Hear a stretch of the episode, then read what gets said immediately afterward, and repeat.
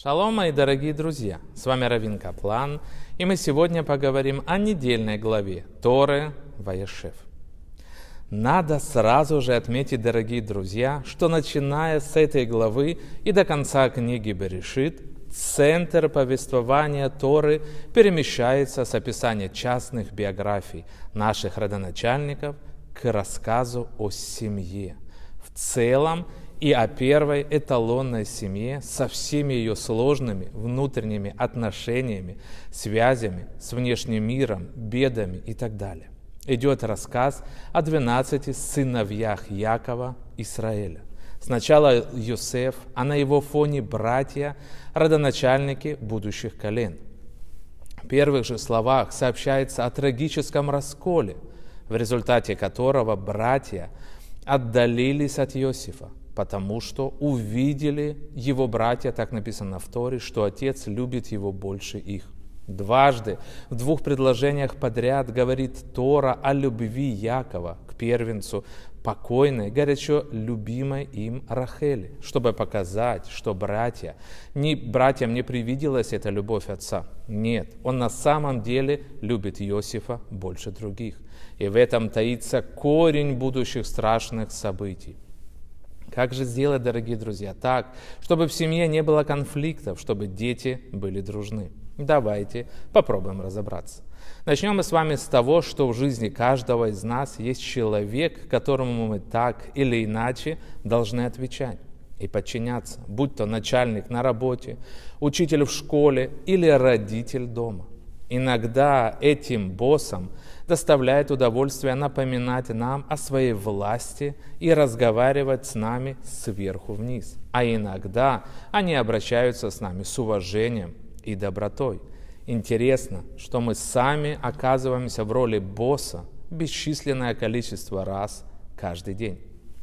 Есть множество людей, по отношению к которым, если мы захотим, мы сможем занять доминантную контролирующую позицию. Мы можем обращаться с такими людьми так, как считаем нужным, обычно не придавая им большого значения.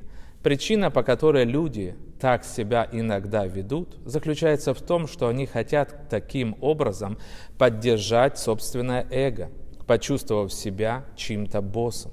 Поэтому в неосознанной попытке удовлетворить эту потребность, дорогие друзья, некоторые просто обращаются с другими людьми, словно они ими правят, словно поднялся их сноп и стоит, как написано в Торе. Эту ошибку допустил Иосиф в общении со своими братьями.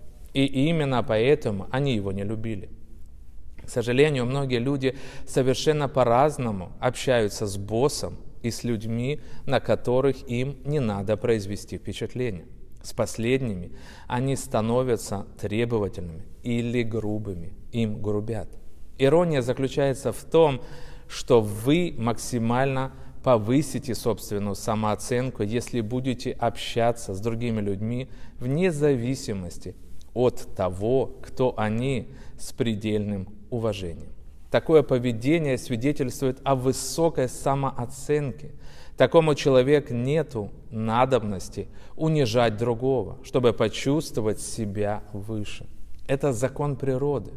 В то время, как вам кажется, что вы больше себя уважаете, когда вам кланяются другие, на самом деле происходит обратное, дорогие друзья. Итак, Братья не взлюбили Иосифа и продали его проходящему каравану ишмаэлитов, в результате чего Иосиф оказался в Египте.